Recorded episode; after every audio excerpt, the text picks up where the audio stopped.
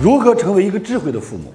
啊，我总结了几句话，与各位共勉，送给各位。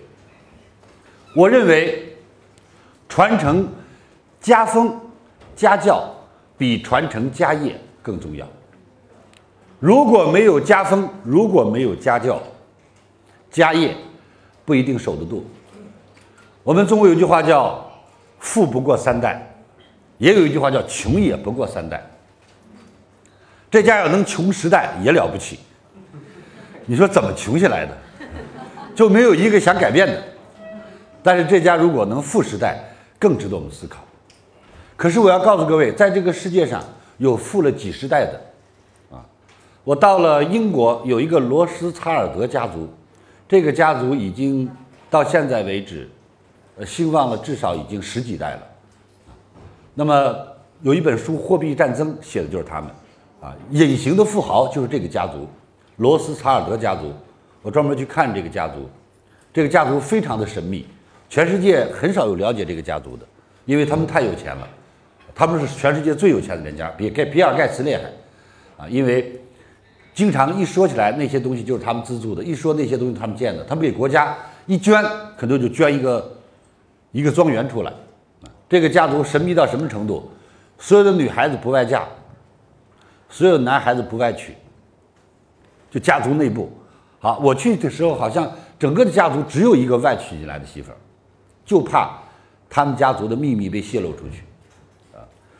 我去参观他们这个家族的这个城堡，啊，他的他们家族收藏的瓷器比咱们博物馆的还多，就中国的瓷器，哎，各种名瓷全都有。实际上呢，为什么有些家族能传承的这么好？我建议大家有机会，全世界我都走遍了，我建议大家有机会了还是去英国转一转。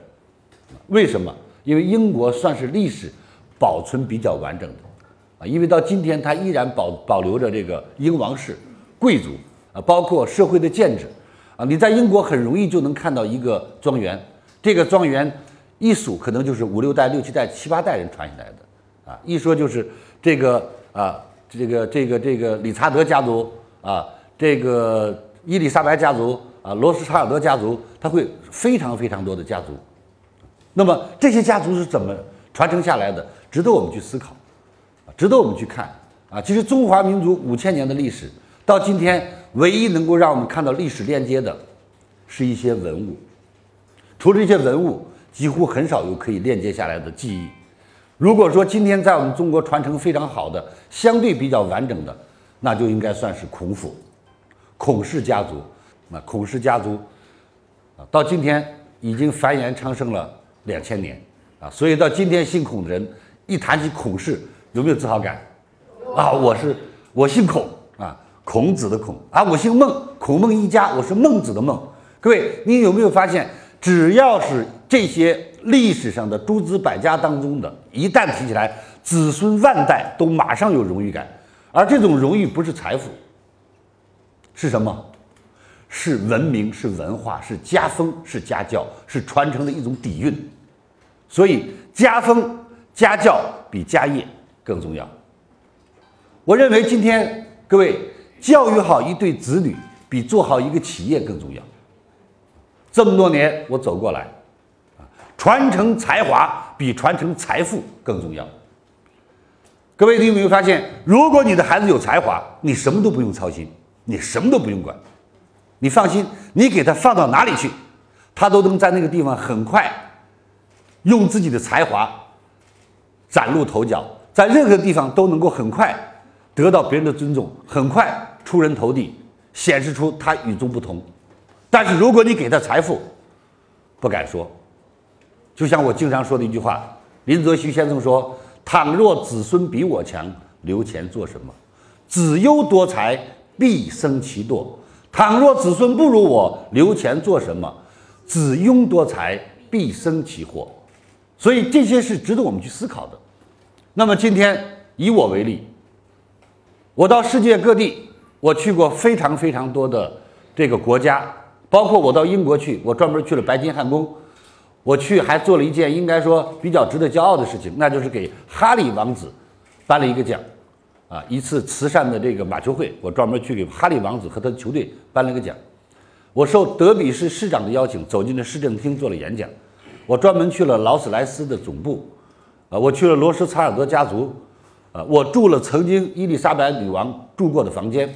我从爱尔兰，这个英格兰一直到了苏格兰，我了解了整个英国文化。我从牛津走到了剑桥，我了解了世界上第一所大学，第一所英文的大学是牛津。牛津出来了一帮人，开了一所大学，叫剑桥。剑桥出了一帮人，开了一个大学，到美国叫哈佛。我去了莎士比亚的故居，我才发现原来莎士比亚和哈佛是一个村的。一个很小的镇子，他们两家的距离大概也就是有一公里，最多是这样，啊，就这么近，在这么一个镇子出了这么两个伟大的人物，当然他们间隔了 N 多年，啊，莎士比亚和哈佛，啊，间隔了 N 多年，然后我才知道，各位，今天我们所说的社会主义，社会主义起源地在哪里？不是马克思，不是恩格斯，社会主义的起源地是在英国。英国有一个叫社会主义，它叫空想村儿啊，有人叫梦想村儿。它这个地方啊，是这个真正倡导社会主义的起源地啊。他边临苏格兰牧民的后代，然后他发财了，干这个羊绒纺织，他就有了一个想法：能不能让这个地方的人大家变得吃一样的饭，住一样的地方啊？就是社会主义，大家是平均的，是平等的。